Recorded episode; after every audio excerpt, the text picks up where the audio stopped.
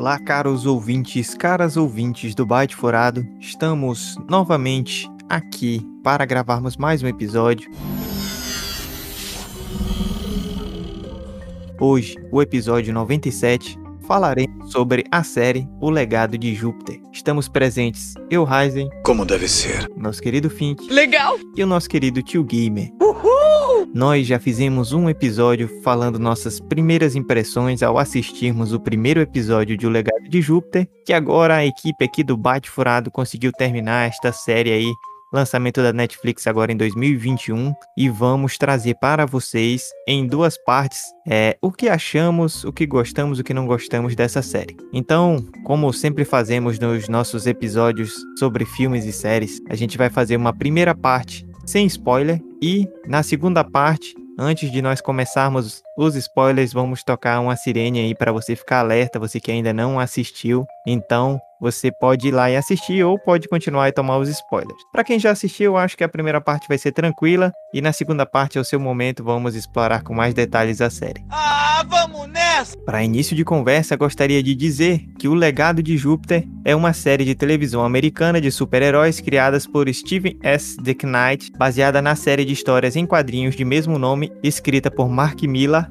e desenhada por Frank Kittley, que estreou na Netflix em 7 de maio de 2021. Então estreou ainda, estreou esse mês, né, de maio, mês aqui que a gente está fazendo a gravação. E essa é a primeira produção da Netflix da Miller World, uma empresa de quadrinhos fundada pelo escritor Mark Millar e que foi adquirida pela companhia pela Netflix em 2017. Algumas de suas adaptações de sucesso para o cinema são Kick-Ass 2 e Kingsman: Serviço Secreto de 2015. Então nós temos aí algumas produções já de sucesso da Mila World e agora a Netflix em 2017 adquiriu a empresa e nós temos a primeira produção aí vindo da Mila World com muita expectativa, que é esta série O Legado de Júpiter. O mundo tá mudando. Para quem ainda não tem muita ideia do que é o Legado de Júpiter, a trama ali dentro, é essa série ela segue a história dos primeiros super-heróis do mundo ali dentro daquele universo, que receberam seus poderes na década de 1930. Atualmente, eles são os veteranos, eles são os venerados guardas mais velhos, mas seus filhos superpoderosos lutam para cumprir os feitos lendários de seus pais. Ou seja, a primeira geração de super-heróis passa o bastão para os filhos, por isso o nome legado. Mas as tensões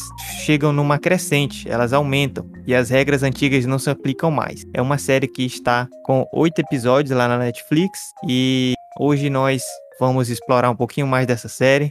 Nessa primeira parte, eu gostaria de ouvir tanto do meu amigo, colega, irmão Fink, quanto do meu amigo e colega Tio Gamer aí, sem spoiler, os pontos fortes e pontos fracos dessa primeira temporada. A série ela nos mostrou duas linhas do tempo. A primeira da origem dos heróis e a segunda esses conflitos já com os filhos para passagem do legado, que a gente ficou observando ali que tem alguns conflitos, algumas ideias divergentes, opiniões divergentes. Até entre o Sheldon e o irmão dele, eles discutem, né? Tem alguma pergu algumas perguntas ali em aberto. E aí ficou bacana essa introdução, né? Ficou, ficou uma aposta alta aí, uma expectativa alta pra gente saber como que ia ser o fim, como que ia desenrolar. É, esse é um ponto interessante, porque pra mim é tanto um ponto forte quanto um ponto fraco, porque, assim, pensando pelo lado da, da série, da, da, da, Netflix, foi um ponto que nos manteve interessado na série, justamente esse elemento de deixar, de deixar curioso com como foi essa origem deles. E em alguns momentos parece que essa origem é como se fosse um flashback ali, de- deles lembrando. Isso realmente nos deixou curioso e nos deixou é, realmente querendo acompanhar só pra tentar descobrir o que, que aconteceu ali, como eles conseguiram esses poderes, como foi essa origem deles. 90 anos. 90 e o que conquistamos até agora. E ao mesmo tempo que eles colocaram. É, continuar contando a história do tempo presente. Mas ao mesmo tempo também é um ponto, eu acho que meio fraco aí. É um pouco chato, às vezes. Mas se você tá acostumado com outros tipos de história, você acaba querendo que seja. Eles contem logo aquilo num só episódio, ou dois episódios, só pra contar aquilo. E depois prossigam a série. Acho que é o que mais geralmente acontece. E que esse, esse foi um elemento meio complicado. Eu acho que vocês colocaram uma coisa interessante mesmo, porque, igual o Fink falou, essa questão dos dois tempos, né? Porque, como já tá na sinopse da série, a gente vai entender um- de como é, funciona aqueles super-heróis antigos e a gente vai também ver como funciona esse, esse mundo mais atual com super-heróis mais novos, né? E tem essa questão da passagem do bastão, da passagem do legado. Então, Eu vou explorar isso melhor na parte com spoiler, mas um desses períodos ele ficou mais fraco que o outro, então isso prejudicou um pouco. Para quem ainda não assistiu a série, eu acho que a gente pode, de maneira genérica, elencar alguns pontos, né? É, a questão dessas discussões mais críticas ou algumas discussões que não são abordadas em outros filmes de heróis, então, ou são abordadas de uma maneira não central, né? Então a gente tem algumas discussões aí que de certa maneira elas inovam ou pelo menos elas vêm com um destaque maior do que em outras séries. O que pode é, ser um ponto forte ser um ponto fraco. Acho que justamente essa discussão sobre o heroísmo, é, até onde vai o heroísmo, é, o que, que eles podem fazer, é, quem teria quem é, se defenderia a imunidade deles se eles é, meio que se descontrolassem um pouco. E essa passagem de, de bastão, esse legado, por assim dizer, de pai para filho ali, de heroísmo. E que muitas vezes acabam, acho que os heróis não tendo muita escolha, os filhos de heróis. Eles são filhos de heróis, muitas vezes acabam, é, como já tem poderes, acabam tendo que ir pro heroísmo também, ainda mais se for heróis conhecidos que conhecidos no sentido a identidade secreta deles não tem uma identidade secreta, de verdade. Tipo Tony Stark. Embora o Tony Stark, o Tony Stark não tenha poderes, mas o Capitão América, por exemplo, se ele tivesse um filho e o filho dele tivesse super força também, ficaria meio que todo mundo esperando que ele já fosse um herói ali. Eu não quero! Acho que essa questão de legado ali que é bem discutida, que vai ser bastante discutida ao longo da série e espero que seja ainda mais discutida nas próximas temporadas. Acho que isso vai ser discutido por um bom tempo ali, porque eu acho que tá no nome da série, né? Legado de Júpiter.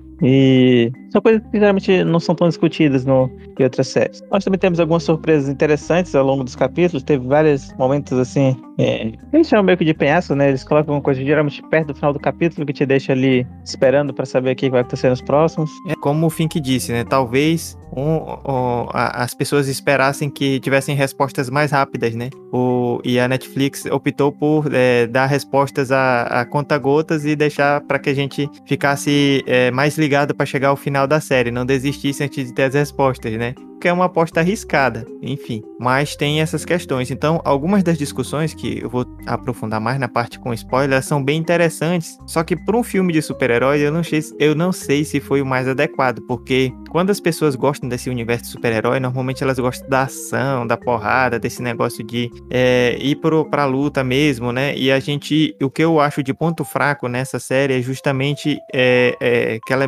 as lutas são monótonas, não são empolgantes as lutas não foram empolgantes e a gente tem uma série que se prende muito em outros detalhes, na questão familiar, né? Então isso é, eu não acho que isso prejudica como toda a série, acho que é uma temática importante, mas quando você está tratando de super-heróis, às vezes talvez a, a ideia é que você vá ver um, um negócio de porradaria, de muita ação, né?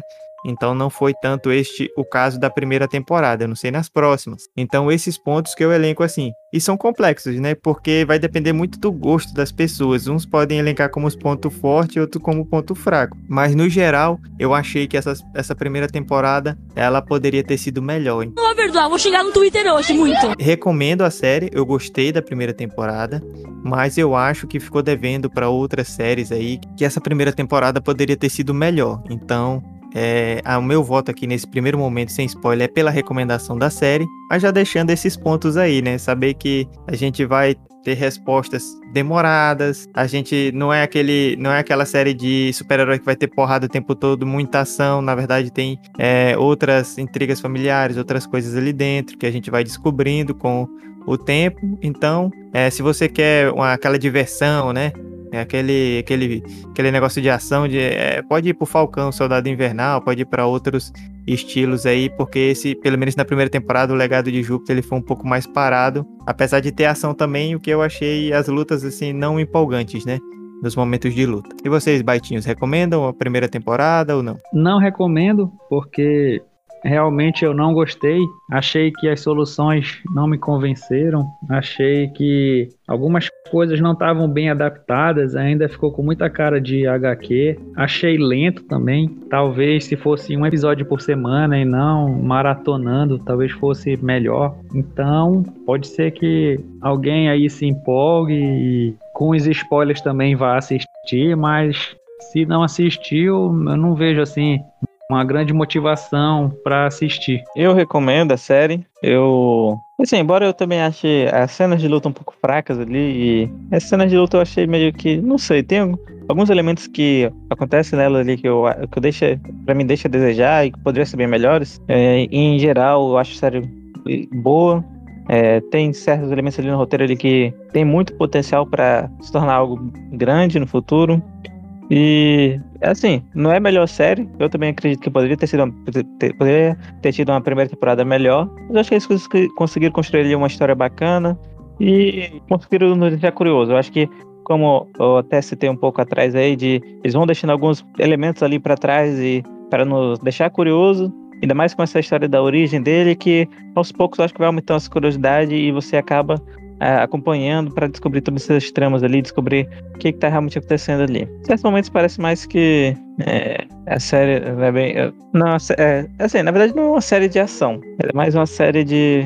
É, quase um drama, né? Então, mas eu achei uma série legal, eu acho uma série um pouco diferente desses tipos de super-heróis que nós temos. Geralmente a série de super-heróis é mais ação, porrada, bomba ali, é, um pouco de comédia e ação, porrada, bomba. Então, eu gostei, foi uma série que teve um pouco mais de crítica, um pouco mais de é, falar que, hum, sobre esses heroísmos e como seria esse heroísmo mais na vida real e como seria é, realmente esses super-heróis, né? Meio que a vida deles. Então, caros ouvintes, caras ouvintes, por 2 a 1 um, a votação aqui ficou para recomendação, então, é, nesse primeiro momento, sem spoiler, a maioria aqui, né, do grupo recomendou a série. Apesar do voto aí conflitante, fica registrado do Tio Gamer que não recomenda, não vê muita muito no que assistir. Muito, como é que é, Tio Gamer? Muito. O que eu quis dizer é que não tem muitos pontos fortes. É, lá é, achou os pontos fracos é, em número mais, maior do que os pontos fortes, não tem muitos pontos fortes, então ele não recomenda, fica registrado o voto, mas perdeu.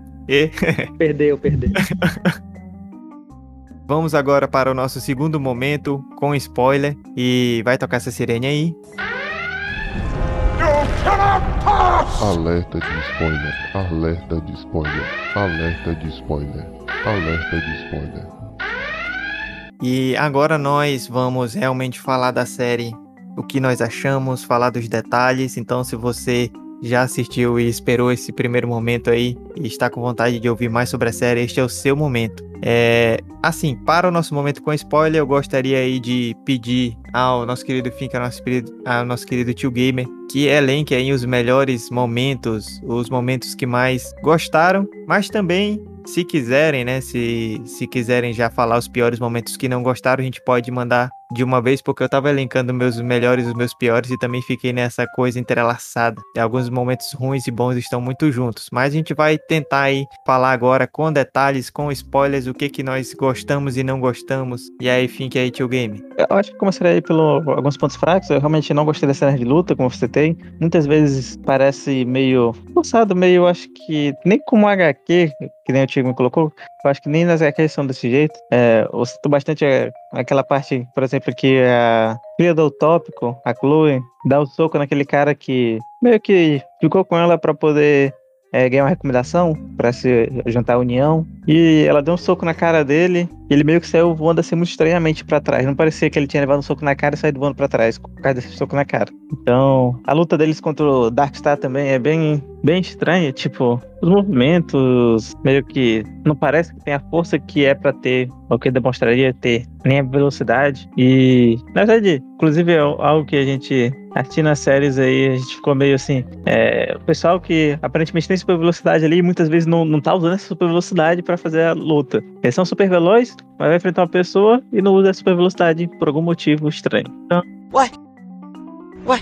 Essa, pra mim, essa cena de luta realmente, essa cena de luta realmente parece ser um ponto fraco. Eu espero que eles melhorem com o tempo. Não sei se eles vão manter assim, se a gente vai acabar se acostumando. É, sobre a linha de tempo também, às vezes ficou meio chato. A gente meio que queria a resposta e eles ficaram adiando. Impressão também é um ponto forte ali que eu achei que eles adiando foi até eles conseguiram nos manter presos ali. Sim, eu gostei dos nomes, né, dos super-heróis, porque eu achei que são diferentes e muitas, muitas, é, muitas vezes a gente tem, ah, Superboy, Dark Boy, não sei o que. Então, eu gostei desses nomes, né, Utópico, Paradigma, a lei de liberdade, a gente também acaba lembrando de The Boys, né? Mas tem o, Onda Cerebral, você tem o. É, Magnético é meio manjado, né? Mas você tem ali vários nomes que eu gostei, né? Skyfox, então eu dou um ponto positivo pros nomes. É, eu gostei da temática do código, né? Porque, assim, como eu tava falando na primeira parte, a gente tem uma, uma definição moral que não permite que eles influenciem diretamente na sociedade e na política do mundo, né? Isso que o Sheldon fala ali e tenta convencer os outros de que é necessário seguir naquele código que eles convencionaram desde o começo, né, quando eles conseguiram os poderes. Então eles atuam mesmo pelo altruísmo e pela vontade de ajudar o próximo. Só que eles estão num novo tempo em que os próprios vilões eles estão diferentes, né, e começaram a matar os heróis, né? Então fica uma coisa assim. Pô, se, se, o próprio policial, ele. Qualquer pessoa, na verdade, ela tem a condição de usar a legítima defesa, né? Quando você sofre um ataque, que é um ataque é, à sua pessoa, à sua integridade física. Então você pode repelir aquele ataque, aquele ataque, né? Na mesma proporção. Então, se alguém tá tentando te matar, teoricamente você pode revidar até matando aquela pessoa. Claro que isso vai depender das circunstâncias, né? Mas assim, se você tá numa luta de vida ou morte, como é que você vai é, tentar não matar outra pessoa se a outra pessoa tá a todo custo tentando te matar e a última escapatória que você tem é dar um ataque muito forte nela, né? Então tem essas questões aí e, e no próprio ali no finalzinho o Sheldon já brilhou os olhinhos dele para quebrar o código, né? Mas é, acabou que não aconteceu. Então eu acho que essa temática do código é muito interessante, porque é uma das temáticas centrais dessa série. E o que que acontece? É, a gente talvez tenha é, é, essa questão do código em outras séries, mas a gente não tem é, isso como centro, né? É uma discussão crítica e interessante que a gente não tem como centro. Normalmente a gente tá torcendo pros heróis e pronto. O Sheldon diz pro Brandon que sempre tem uma saída, né? Sempre tem um jeito de conseguir neutralizar o vilão. Então, fica parecendo ali que é um problema mais de afobação da juventude mesmo, que quer acabar com a luta logo e sem muito esforço, porque o Sheldon diz isso. Sempre tem um jeito de resolver sem matar. Então, eu acho que isso é, é uma parte bacana e também é um ponto fraco. Qual é a parte bacana? É ver essa, essa, essa passagem do bastão, a passagem do legado. E muitas vezes a gente tá sempre. Os heróis estão sempre se renovando, a gente tá vendo sempre uma nova renovação da série ou do filme. Então a gente dificilmente a gente vê é, os filhos, né? A gente acompanha os filhos dos heróis, né? É o Superman desde quando, né? Desde muito tempo atrás. Ainda é o Superman, só que fizeram outro filme, outro reboot e continua sendo Superman. Então, explorar essa temática da, é, da passagem de bastão e do legado é muito interessante. Até mesmo porque esses outros super-heróis, eles são quase que imortais, né? Aí depende, né? Tem alguns que realmente tipo o Homem de Ferro ou o Batman, que é, não tem poderes e vão morrer mesmo. Nós temos dois lados opostos ali no, os filhos do tópico. O Brandon, que quer ser como pai, quer continuar esse legado e quer tornar um herói que faça o certo e o bem. E a filha dele, a Chloe, que justamente não quer é, continuar sendo, não quer ser uma heroína, quer. Às vezes ela meio que diz que isso é normal. E embora a gente vê muito que ela sofre por causa do meio que abandono dos pais, porque os pais ficaram muito tempo sendo heróis e não tinham tanto tempo para os filhos. Mas muitas vezes a gente vê ela falando que ela não queria esses dons e não podia para ter esses dons. E, e, ela tenta sempre fazer coisas ali que não envolvam esses dons. Então acho que a gente vê realmente essa questão dos filhos e dos heróis e como meio que seria para eles essa vida. Eles são famosos desde, desde que nasceram, justamente por ser filhos de, de heróis que não têm identidade secreta. E eles meio que todo mundo espera que eles sejam heróis, que eles façam as coisas ali. A gente vê justamente essa cena que eu acabei de citar aí, o cara lá fica com a Chloe justamente para ver se consegue um passe para a União. Então tem todos esses elementos que são meio que como os filhos ricos hoje em dia. Né? Pessoas tentando explorar a conexão deles com seus pais. Eu acho que a história de origem deles também foi interessante ali. É, como eles conseguiram os poderes, embora algo que eu fiquei muito pensando foi eles todo momento da série eles vão citando com, como foi difícil para eles conseguir os poderes e assim o que eu mais vi que se deu mal mesmo foi justamente o Sheldon ali que sofreu bastante teve ficou meio maluco perdeu perdeu perdeu o pai viu o pai morrendo ali se suicidando e acabou ficando meio maluco, acabou fazendo muitas coisas ali, andando no, pelo deserto, basicamente. E vivendo uma vida muito doida ali. Essa questão ela é legal de discutir. Mas eu achei assim que o ponto fraco foi que é, foi bem explorada a narrativa da história deles. Tem os erros, tem os probleminhas. É, tem diferença dos quadrinhos. Nos quadrinhos eles recebem é, os poderes de alienígenas. Ali eles recebem de um. Eles vão, tipo, para outro mundo, lá para Júpiter, e recebem os poderes ali de um negócio muito doido. Então tem umas diferenças, e mas essa parte da história foi a mais legal. Foi a que deixou a gente mais tempo vidrado, foi que a gente esperou até o final para saber o que que acontecia, né? E talvez no começo eles falaram, ah, a gente passou tudo aquilo, a gente passou tudo aquilo, né? A gente ficava, o que que eles passaram? O que que eles passaram, né? Parece que só o Sheldon tá sofrendo aqui. Então a gente ficou até o final, até o último episódio para saber qual era a história. Isso foi, eu acho que esse ponto da história passada foi o ponto forte. Eu gostei. Eu fiquei pensando que isso poderia ter sido em um ou dois episódios, não precisava ter ido até o final, mas a, acho que a Netflix usou isso para manter as pessoas ali para saber qual era a história. Agora sim, a história atual, ela não foi bem explorada, né? E a gente sabe pouca coisa, as tramas eram chatas, não foi bem explorado, não foi legal. E talvez seja abertura para a gente explorar essas tramas do, da, do, a, do atual momento, né? Da juventude tomando ali o legado nos, nas próximas temporadas. Então é isso que eu espero. Como o Fink já falou, é, eu acho que tem um universo ali dentro muito grande, tem muitas coisas bacanas, tem muita coisa ainda para explorar. Então por isso eu gostei da série e eu recomendei, porque eu acho que tem muita coisa boa ali dentro, apesar de que a primeira temporada poderia ter sido melhor. Então esse é um dos pontos fortes e fracos, né? Essa questão da discussão da geração, mas em compensação eles colocaram a tipo a geração anterior como se fosse a bonzona que fez tudo altruisticamente, a nova geração parece que é meio alerta, é meio é, meio besta, né? Só quer sair para farra e tal. E a gente sabe que é, com certeza as duas gerações têm pontos fortes e têm pontos fracos, né? Mas ficou muito nessa impressão de que a nova geração era ruim, enquanto a, antiga geração era top pra caramba. E, e parece que os filhos não vão conseguir chegar ao legado, né? Mas a gente vai é, ter que ver também, são pessoas novas, né? Jovens. Então, para mim, esse é um dos pontos que poderia ter sido trabalhado de maneira diferente. É isso, exatamente isso. Então, essa questão da discussão familiar, principalmente no início, parecia que era muito chata, que ficava muito nisso, mas eu acho que foi interessante, porque a gente começou a ver os heróis, e aí o Fink já falou isso, enquanto não só enquanto entidades, mas como pessoas que existem para além dos momentos de ação, né? Então a gente viu, é, por mais que o cara seja o mais poderoso da Terra, ele tem problema familiar, ele vai no psicólogo lá, né? Mesmo que o psicólogo dele esteja preso, seja um super vilão, né? Então a gente começou a ver também os super-heróis ali como seres humanos, né? Apesar de todos os poderes, de, poderes deles, eles têm muitos problemas. E toda família é complexa, né? Então isso é normal. E por mais que sejam super-heróis, a família é complexa, não deixa de ser. E a gente sabe quando a gente vai lidar com a nossa família, tem as complexidades, tem as picuinhas, tem essas coisas. Então, é, foi bacana pra gente entender, assim, que existem é, visões de mundo diferentes e existem é, situações, visualizações diferentes. Então, essa pegada dessa discussão foi interessante. É, então, assim, o ponto negativo mesmo, eu não gostei da demora em revelar a história principal, sinceramente. Eu gostei, essa história principal eu achei a melhor de, dessa primeira temporada. Mas eu não gostei do tempo, de nos fazer ficar até o final para descobrir essa história, né? Então a gente ficou muitas vezes mais pela curiosidade. Não gostei disso. Poderia ter sido resolvido mais rápido. Porque, na minha opinião, não teve nada nessa história é, original que é, foi uma grande surpresa, um grande acontecimento, ou que mudaria minha visão se ele tivesse sido apresentado já nos dois primeiros episódios, ou é, podia ser no terceiro e no quarto, algo assim. Então achei, eu não gostei dessa demora para contar esse começo, que foi uma parte, apesar de que foi uma das partes mais interessantes, mas poderia não precisar ter sido a conta gotas, eu acho. Então, outro ponto negativo que o Fink já falou também, que eu já falei no começo, as cenas de ação não foram empolgantes, né?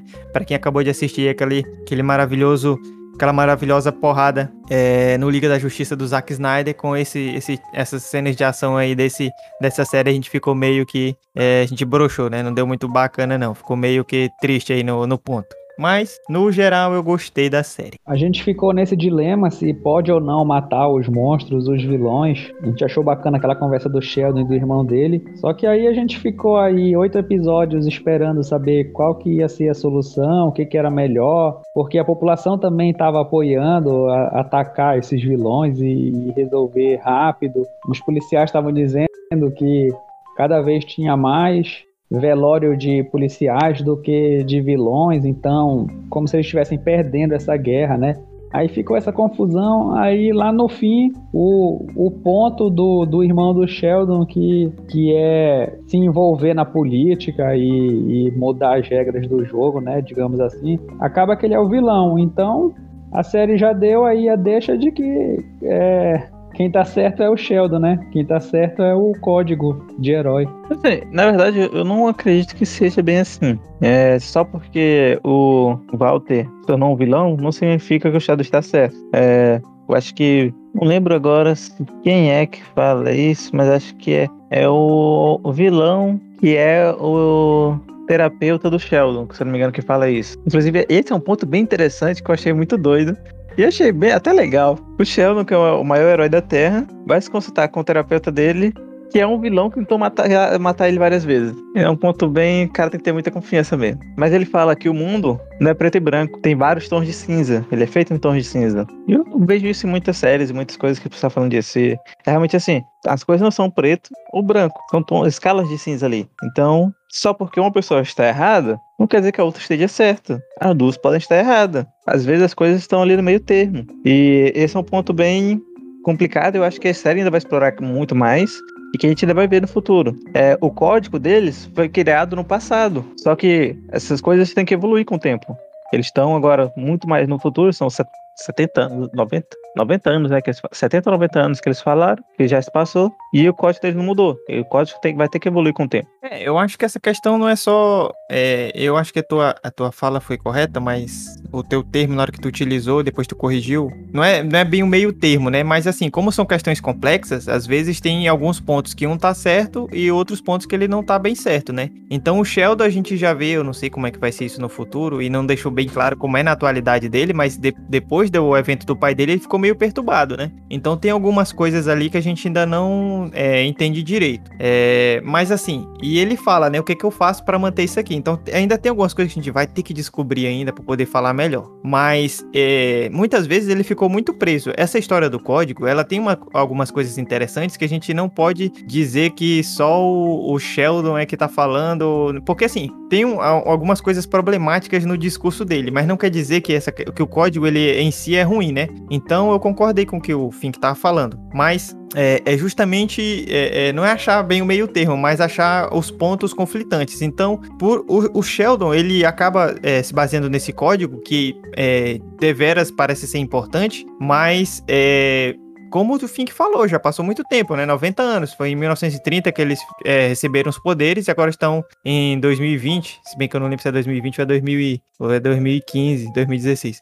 Mas então, tem esse tempo aí e, e, algumas coisas têm que ser atualizadas, principalmente quando os vilões estão matando muito os heróis, né? E aí tem que se pensar bem direito sobre isso. Também não quer dizer que agora vamos matar todo mundo, tá tudo liberado, né? Então tem que ser uma, uma discussão bem feita e aí a complexidade é porque a gente tem o vilão ali fazendo a cabeça, né, das pessoas, e a gente ainda não sabe se o Skyfox é bom ou não. Na verdade, nos quadrinhos ele é vilão mesmo. A gente vai ter que ver o que vai acontecer e pesar direito sobre essa é, esse código e essas mudanças. Eu só não espero que a, a série ela acabe é, simplificando demais, né? Simplificando demais porque é um contexto complexo. Tem muitas coisas ali. Não é só é, abandonar o código agora e fazer de outro jeito, né? Tem outras questões envolvidas, tem que dosar, tem que chegar nesse, digamos assim, nesse meio termo que o Fink tá falando, né? Algumas coisas é mais corretas, são mais corretas, depende do momento também. Mas é claro, o mundo mudou bastante, então eles vão ter que rever essas questões, pensar no agora, né?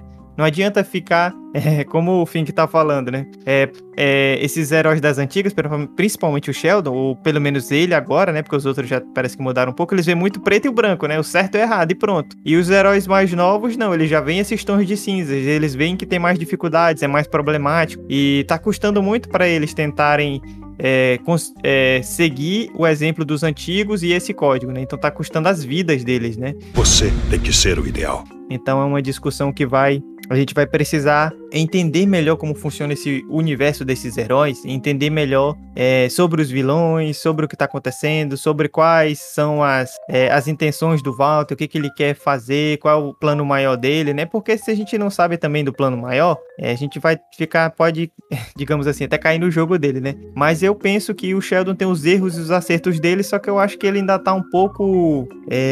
um pouco. Eu até fiquei esperando, assim, um momento que ele visse o pai dele de novo, né? Mesmo ele já no futuro, já agora mais velho, visse o pai dele de novo. Pra eu ter a certeza de que ele ainda tava meio piradão, mas não aconteceu isso. Então talvez ele tenha melhorado mesmo. Mas eu acho que ele ainda tá muito bolado. O interessante justamente sobre esses planos do Walter é justamente que aparentemente o Sheldon é imune aos poderes dele. Então por isso que ele tá criando toda essa trama ali da briga entre na, na família. E o Sheldon também é o mais forte, e aí só o filho dele que seria mais forte que ele para poder derrotá-lo o Brandon ele parecia que era como nós, né? Absorvendo as coisas, pegando os pontos para ver o que, que vai acontecer. Só que aí no fim ele diz que por defender o código ele acaba concordando, então acabou ficando só o Walter nesse ponto aí de não seguir o código. Na verdade, é... até a própria lei de liberdade ela tá meio que assim vendo que não tá dando certo seguir o código, né? O Fitz Small, ele, o pai ali da Petra Small, ele tá, aquele que tá de cadeira de rodas, ele também tá, né, contrário, né? Falou pro, pro Brandon que tava certo, né? Então, é, tem uma disputa ali, né? Parece que o Sheldon tá ficando meio isolado nessa defesa aí do, do código, pelo menos a todo custo, assim, né? Porque a própria Grace, né, a lei de liberdade, ela fala, né? Tem, tem que ver que a gente tá em outro tempo, né? Então, uh, eu vejo o Sheldon isolado nesse sentido, né?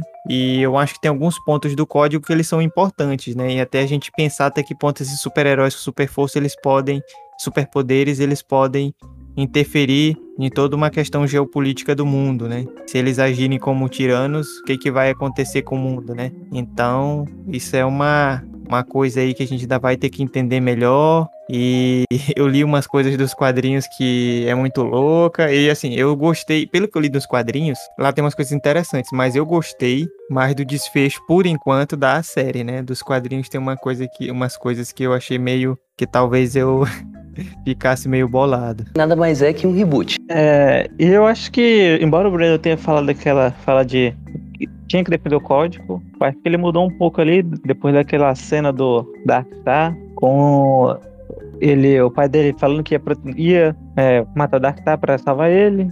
Ele fica meio assim dividido. Você meio que sem acreditar no pai dele. Eu acho que ele tá cada vez mais ali realmente tendo essa quebra de laços ali com o pai dele. E isso também meio que leva a essa quebra do código. Então, assim, me parece que no futuro o Brandon vai representar um, grande papel nessa questão justamente de é, interromper o código. Ainda mais, né? Porque ele já está representando isso desde o começo ali, aparentemente. E aparentemente é justamente o que o Walter está usando para criar toda essa trama. É, é o fantástico Walter. E na série a gente vê outros heróis que não são filhos de ninguém, são amigos do Brandon e da Chloe. Então, como eles conseguiram os poderes, né? Ficou. Vocês pegaram ali alguma explicação, algum sentido daquilo ali? Acaba que existem uma dezena de heróis, né? Algumas dezenas de heróis. Eu acho que isso daí é normal de coisas de heróis assim. É, os, heróis, os vilões acabam conseguindo poderes de todo tipo de lugar, de experimentos, de problemas, qualquer coisa. Mas também, se você reparou, naquele momento em que os escolhidos, os seis, não sei qual é o nome deles, a União, consegue seus poderes. O pessoal que tá lá no barco, principalmente o capitão, algumas luzes começam a subir pelos pescoços deles assim, como se falasse ali que eles também estão ganhando poderes ali. Ah, beleza. É, na hora que eles recebem os poderes, irradia poderes pro pessoal que tá no barco também, né? Eu acho que isso tem a ver. E mas essas, essa parte aí dos outros poderes, dos outros, isso que eu penso, né? Que talvez se tivesse contado essa história do início, logo no começo da série, e o restante da, da primeira temporada fosse para discutir melhor, aprofundar melhor esses personagens do, do tempo atual, a gente poderia ter tido uma série melhor. Mas aí eles ficaram a conta gotas naquela parte histórica e ficaram a conta gotas também na história da atualidade, não aprofundou muito. A história da atualidade eu achei que ficou muito fraca, não gostei. É, gostei mais da parte histórica, então a gente vai ter que esperar muita coisa para a segunda temporada, né? Ficou muita coisa para a gente saber depois. Aí esse plot twist do final também, né, do Walter, eu achei que é, desde o começo parecia que o Walter já era, já era do mal mesmo e não fiquei muito surpreso não com isso. Apesar de que lá pro final eu já tava acreditando que era o Skyfox mesmo, mas no final não me surpreendeu muito não essa virada de jogo aí. Então, é, para as minhas considerações finais, é, eu gostei da série e é, só que assim, eu acho que pode melhorar no futuro. A parte mais interessante, realmente, eu achei a parte dos super-heróis é, do passado, né? Quando ele, como eles recebem os poderes e tudo que, ele, que acontece ali. Inclusive, eles falam da, do, do crack, né? Da, do crash da Bolsa de Nova York, é, de 29. Então é bacana, tem muita coisa interessante ali. E os acontecimentos do presente eu achei, não achei tão legal. Esses super-heróis mais novos também não gostei tanto. Até um amigo do Brendo que era legal morreu logo no começo. E assim, ficou a sensação de que os personagens mais novos não foram bem explorados.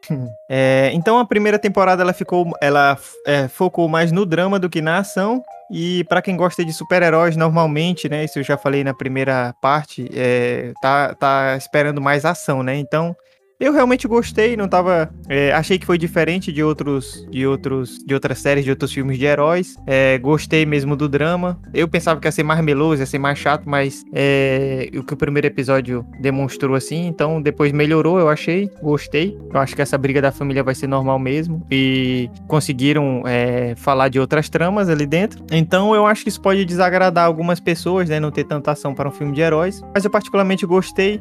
Minha nota não vai ser tão alta para essa primeira temporada, porque eu acho que tem muito potencial e foi pouco explorado, então vou ficar com a nota 7.5.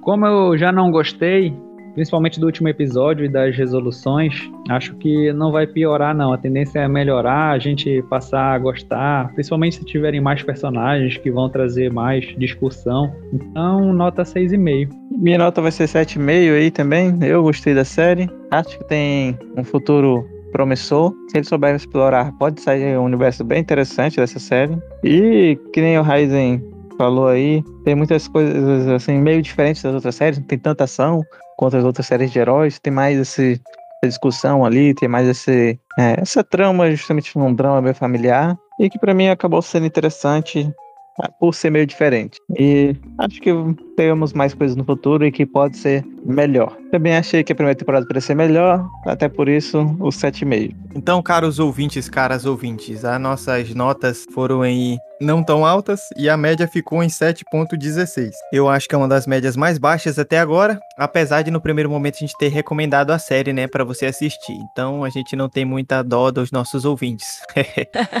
Brincadeira aí, galera, a gente gosta de vocês sim. E a gente é, vai terminar aqui nosso episódio. Espero que tenham gostado. Espero que estejam dispostos a compartilhar nosso episódio nas redes sociais e se quiserem, né, não ficarem com raiva do nosso episódio aí do legado de Júpiter, é, vocês podem ir lá no PicPay e fazer uma doação módica para a gente, 2, 5 ou 10 reais. A gente vai agradecer bastante, isso vai ajudar com que a gente consiga é, fazer mais episódios e consiga continuar no ar com este podcast. Era isso. Espero realmente de coração que vocês, né, entendam aí as nossas lamúrias quando a série poderia ter sido melhor, mas não foi. E eu espero que estejam todos bem, com saúde, assim como seus familiares. Tchau, tchau, Wakanda Forever. Valeu, falou. Que a sorte esteja sempre a seu favor.